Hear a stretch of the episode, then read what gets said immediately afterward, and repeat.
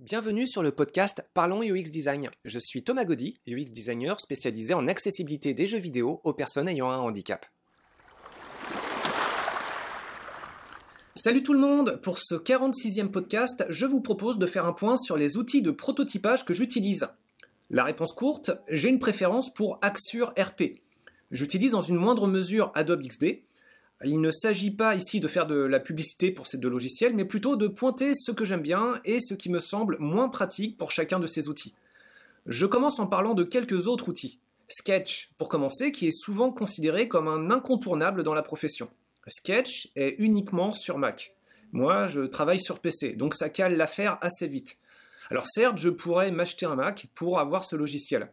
Et j'ai eu l'occasion de l'essayer. Et il m'a l'air euh, d'ailleurs très bien, à la hauteur de sa réputation. C'est juste que ce n'est pas pratique pour moi de voguer entre plusieurs types de machines, la plupart de mes autres activités me renvoyant au PC, donc Sketch n'est pas idéal pour moi.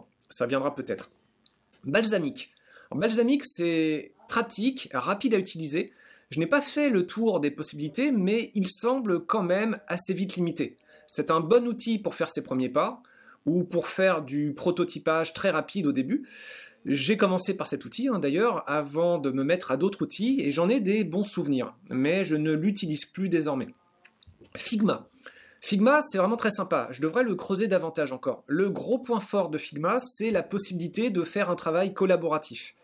Il est plus limité en termes d'interactivité. Donc la question de départ pour Figma, c'est de savoir si vous devez partir dans un projet euh, collaboratif euh, avec qui vous allez pouvoir travailler sur votre prototype. Si la réponse est non, eh bien euh, l'un des gros points forts de l'outil risque d'être sous-exploité et peut-être qu'une alternative serait plus pertinente. Adobe XD. Adobe, euh, pour celui-ci, c'est plus compliqué. L'outil a le gros avantage d'être gratuit, donc pour démarrer, c'est vraiment très bien, surtout pour bah, ceux qui n'ont pas forcément un budget au départ, pour les étudiants, je pense, par exemple, mais pas que. Il permet aussi de faire des choses assez élégantes, très simplement. Il est donc plutôt efficace il permet également d'ajouter quelques fonctionnalités interactives assez intéressantes. Donc euh, pour beaucoup de personnes, c'est un choix gagnant. Euh, pour ma part, j'ai quelques réticences cependant avec celui-ci. Alors pour commencer, je ne suis pas à l'aise avec l'entreprise Adobe. C'est une très grosse société, peut-être trop grosse. Euh, son business model n'est pas toujours de bonne réputation. L'obligation de mettre à jour certains de ces logiciels pour continuer à les utiliser, bah, c'est pas toujours très respectueux vis à -vis des usagers. Euh, l'obligation pour euh, Adobe XD de devoir installer tout plein de composants qui viennent se greffer sur votre ordinateur comme une pieuvre, là où on aimerait avoir juste un logiciel unique bien identifié qui fonctionne, bah ça aussi c'est pas euh, très propre ni très respectueux. j'ai installé, pour en parler un peu plus, Adobe XD une fois sur un ordinateur un peu juste côté performance, et puis ça a été catastrophique. Le logiciel donnait l'impression de bien fonctionner au début, et puis, à mesure que je travaillais sur un projet, il devenait de plus en plus lent et il faisait cracher ma machine assez régulièrement. Bon, avec les ordinateurs, euh, faire fonctionner un logiciel sur une machine un peu faible, c'est quand même la critique facile. On pourrait adresser cette critique à peu près n'importe quel outil. Mais euh, voilà, sérieusement, euh, pour cet outil et cet ordinateur, bah, Figma, ça fonctionnait très bien sur cette machine. Axure aussi. Adobe XD, bah, sans paraître spécialement plus complexe ou plus complet au niveau des possibilités, bah, lui me dégradait les performances de cette machine de façon vraiment déplaisante. Si ça ne regardait que moi, ça ne serait pas bien méchant. Euh, comme je suis enseignant, je donne des exercices de design à réaliser à mes étudiants.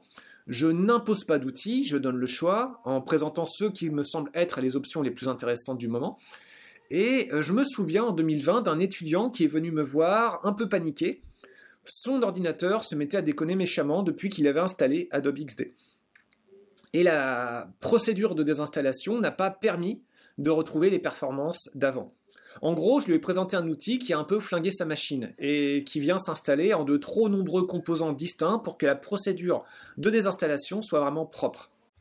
Il y a d'autres réticences. Adobe XD est gratuit, certes, mais Adobe, c'est aussi plein d'autres outils complémentaires qui, eux, sont bien moins généreux le principe d'abonnement pour d'autres logiciels, là où un système d'achat de licence serait plus respectueux de ses utilisateurs, bah l'abonnement ça, fait un peu mal quand même.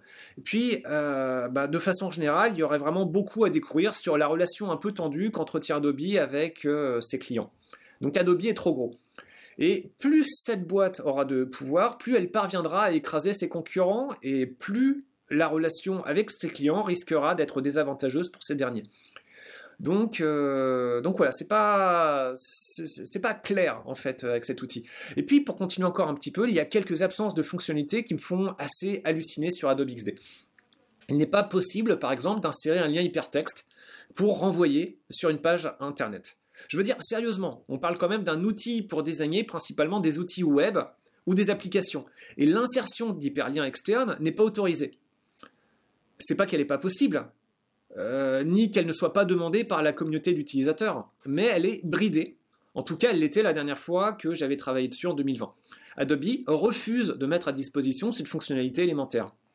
Donc, si vous avez juste besoin de faire des hyperliens au sein de l'implication que vous travaillez, bah là, il n'y a pas de problème. Mais en ce qui me concerne, L'insertion d'hyperliens externes, c'est une fonctionnalité que je trouve souvent très pratique et euh, le fait que cet outil-là bride ce genre de fonctionnalité élémentaire, bah, je trouve ça euh, assez dingue. Donc je vais parler de mon outil qui a ma préférence en ce moment. Axure RP. On en est euh, à la neuvième version au moment de l'enregistrement de ce podcast. Alors je l'aime essentiellement pour ses possibilités d'interaction. Axure vient avec une espèce de protocode qui permet de coder tout un tas de petites fonctionnalités sympas. Et ça, pour moi, c'est essentiel. Chaque designer a sa propre sensibilité, son propre style et ses outils favoris. Pour ma part, je considère que la communication est plus efficace si elle passe par l'interaction. Le processus d'apprentissage, euh, dans ce cas, devient, à mon sens, plus clair. Si vous voyez un mock-up statique, non interactif, vous pourriez vous sentir, en tant que designer, vous pourriez vous sentir obligé d'inclure dans cette interface beaucoup d'éléments pour que l'écran, sans interaction, se suffise à lui-même pour communiquer euh, les différentes fonctionnalités. Si un élément vous questionne, vous n'avez pas forcément la possibilité de jouer dynamiquement euh, sur l'interaction pour permettre de découvrir ici un principe d'interaction qui peut définir la logique d'utilisation de tout votre système. Pour cela, en fait, j'aime beaucoup l'approche euh, en théorie cognitive de l'énaction, qui explique la puissance de l'apprentissage par l'interaction. Sans être un expert dans ce domaine de recherche, je considère que l'interaction est essentielle pour communiquer un propos, une façon de faire, un processus d'apprentissage. Ça permet, en général, de partir sur une interface très épurée, qui va communiquer un besoin d'interagir, une affordance particulière sur un bouton, un onglet, un menu dynamique. Et lors des premières manipulations, si l'interface est bien conçue, sans qu'il soit nécessaire d'expliquer ou de présenter du texte quelques mouvements, et là, bah, par l'interaction, le déclic peut s'opérer. Donc des mock-ups reposant sur des interfaces statiques, bah, ils auront plus de mal à communiquer ça, ce principe d'affordance, de boutons et de modalités d'interaction. Donc Axure, pour ça, c'est bien et c'est un outil assez pratique. Mais il a lui aussi un bon nombre de limites qui peuvent devenir terriblement agaçantes quand elles, ne deviennent pas véritablement stressantes.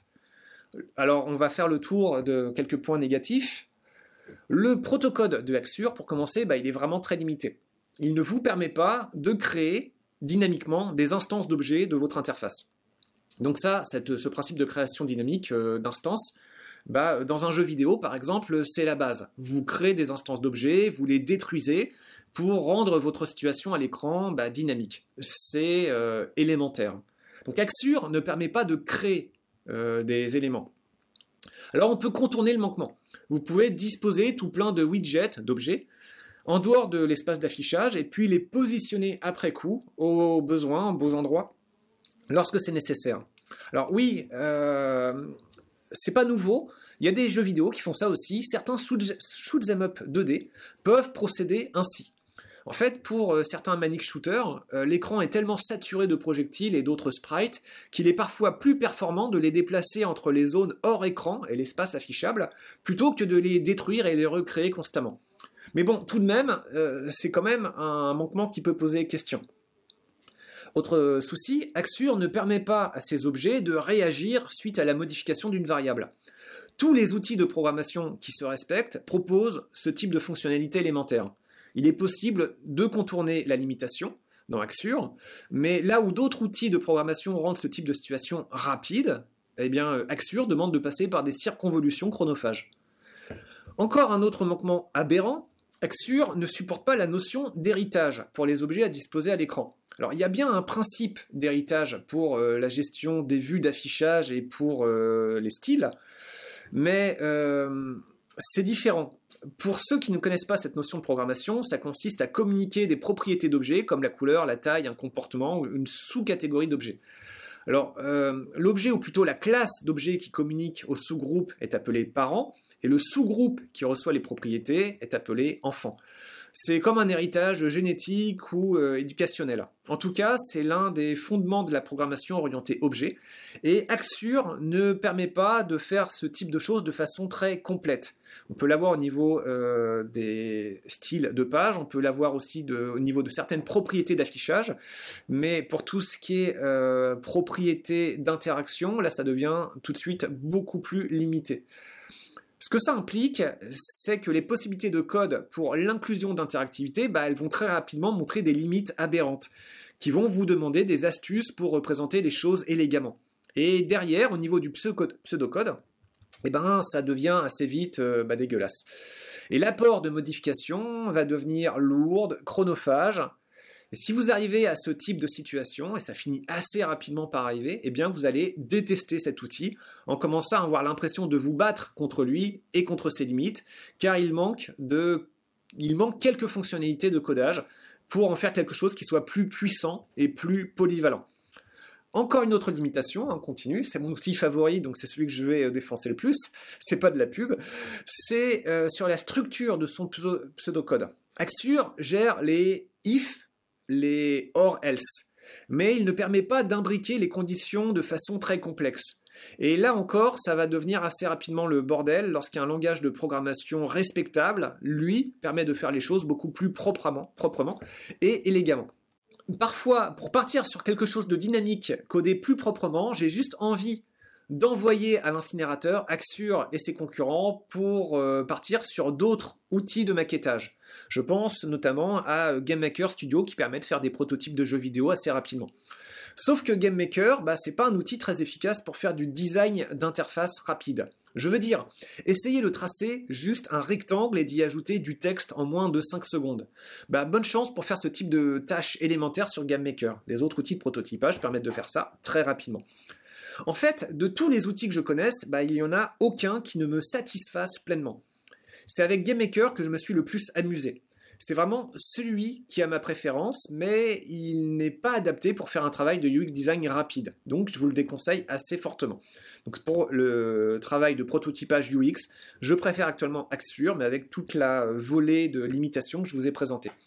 Ces différents outils, ce sont comme des rapports de vitesse. Certains vous permettent d'accélérer très rapidement, comme Balsamic, mais ils vont atteindre aussi très vite une limite de vitesse qui pourra être assez euh, frustrante et même euh, contre-productive. J'ai régulièrement des étudiants qui veulent faire des exercices de design sur Unity. Pour moi, c'est pas euh, éliminatoire du tout. Hein. J'explique qu'il faut être vigilant à ce que l'outil permette l'inclusion de changements très rapides en fonction d'ajustements avec les clients, avec les utilisateurs, les divers partenaires du projet. Mais je n'exclus pas Unity qui ouvre sur un potentiel d'interactivité que les outils de prototypage classiques ne peuvent pas égaler. Et euh, bah, il y en a certains euh, d'étudiants qui font du super travail sur Unity. Et puis, bah, il y en a d'autres, euh, beaucoup d'autres, qui se plantent devant la lourdeur de l'outil à cause d'un manque de pratique ou d'un manque de curiosité sur des outils plus appropriés. Bon, je pense qu'on apprend aussi beaucoup de ces erreurs. Et puis, bah, c'est aussi à moi de réorienter les étudiants au bon moment pour que bah, la communication de la valeur ajoutée des outils de prototypage passe mieux. Cette question consistant à se demander quel logiciel on devrait utiliser dans quelle situation, je l'ai rencontré la première fois quand je travaillais à l'IRCAM. Euh, c'est un laboratoire euh, de recherche euh, sur la musique. En voyant des chercheurs composer de la musique sur le logiciel Max. Alors, la famille des logiciels Max, c'est un peu compliqué, hein, il y en a plusieurs, Max MSP étant le plus connu durant un temps. En gros, pour la plupart de ces logiciels, c'est une interface graphique sans code permettant de créer de la musique selon des paramètres assez poussés et atypiques. Un programmeur bossant à cette époque à l'IRCAM me disait que certes, le logiciel permettait de faire des trucs de fou par rapport à d'autres logiciels à interface graphique et sans code, mais si on voulait bien se donner la peine de programmer un peu, un véritable outil de programmation permet de faire des choses bien plus poussées encore. Et Max bah, euh, ce ne sont pas des outils hyper conviviaux. Je ne sais plus ce que donnent les outils actuellement de cette série, mais les interfaces étaient quand même assez austères et elles aussi vite bordéliques.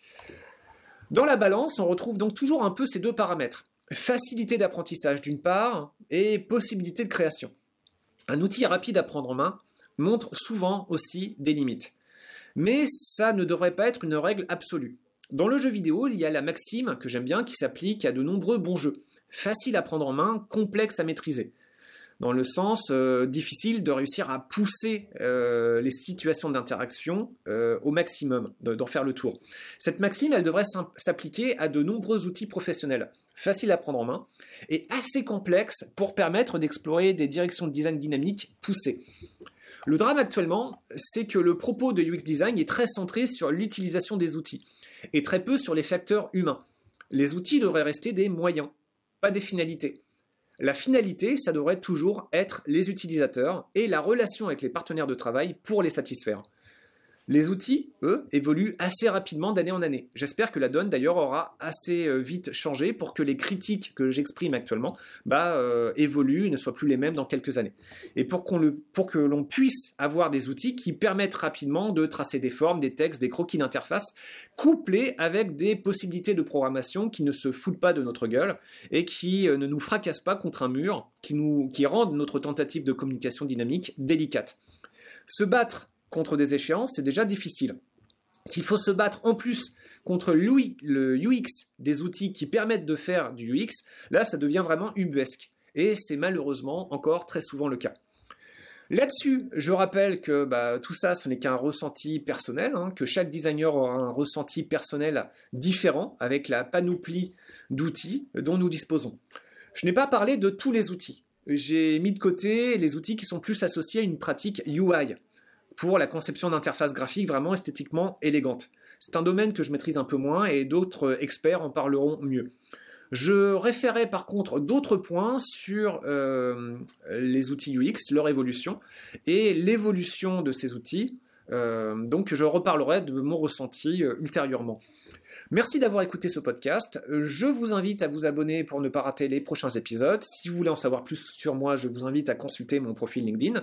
Thomas Gaudy, T-H-O-M-A-S, G-A-U-D-Y. Si vous souhaitez euh, de l'accompagnement pour euh, la rédaction d'un travail de mémoire ou de travaux d'études, c'est un service qu'on donne à Ludociel pour tous. Donc si vous aviez des difficultés à organiser votre travail de recherche, à structurer vos idées ou encore à obtenir des consignes ou des retours clairs de la part de vos encadrants ou encadrantes, bah, vous pouvez visiter notre site internet ludocielpourtous.org à la section Nos services et euh, peut-être qu'il y aura possibilité pour moi de vous aider. Merci, au plaisir. Merci d'avoir écouté ce podcast. Je vous invite à vous abonner pour ne pas rater les prochains épisodes. Si vous voulez en savoir plus sur moi, je vous invite à consulter mon profil LinkedIn, Thomas Gaudy, T-H-O-M-A-S, G-A-U-D-Y. Si vous souhaitez de l'accompagnement pour implémenter ces notions et ces outils dans vos équipes et vos projets, vous pouvez faire appel à mes services de consultant en UX Design il vous suffit de me contacter via mon profil LinkedIn. Au plaisir